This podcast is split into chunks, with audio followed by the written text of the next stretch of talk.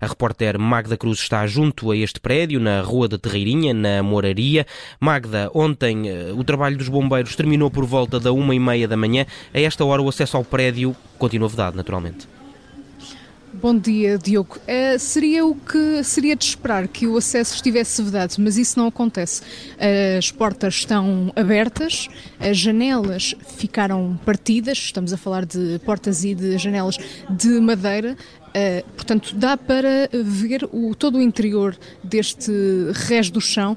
Posso-te descrever que se trata apenas de um espaço com uh, vários beliches uh, de contraplacado, que um beliche de, de ferro com contraplacado e, e alguns tecidos para, para fazer a cobertura de, das camas.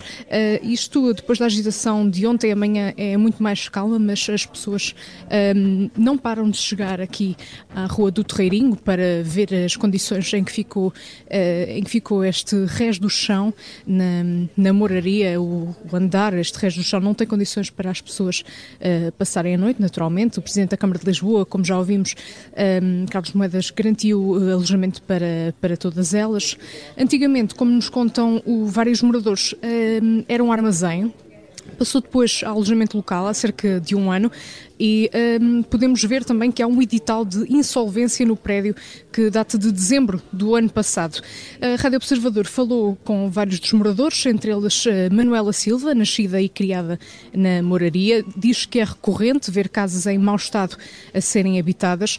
Ontem à noite a moradora estava a passear o cão quando viu o incêndio, deu o alerta à comunicação social, o alerta às autoridades já tinha sido dado.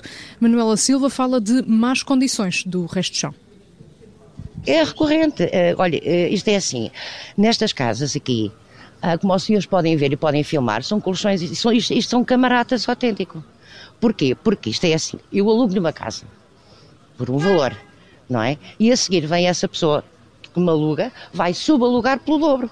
Obviamente, dentro de casa tem que estar 10, 15, 20. Acontece aqui, embaixo, não bem formoso, é, é, é, não há, não há, não há maneira de segurança disto aqui o registro de Manuela Silva, a moradora que deu alerta à comunicação social para o uh, fogo. Também uh, Manuel Silva, Manuel Nunes, na, na verdade, uh, vive do outro lado da rua há 50 anos e ele culpa a gestão do presidente da Junta de Santa Maria Maior, Miguel Coelho, pela má gestão da habitação aqui na zona da Moraria.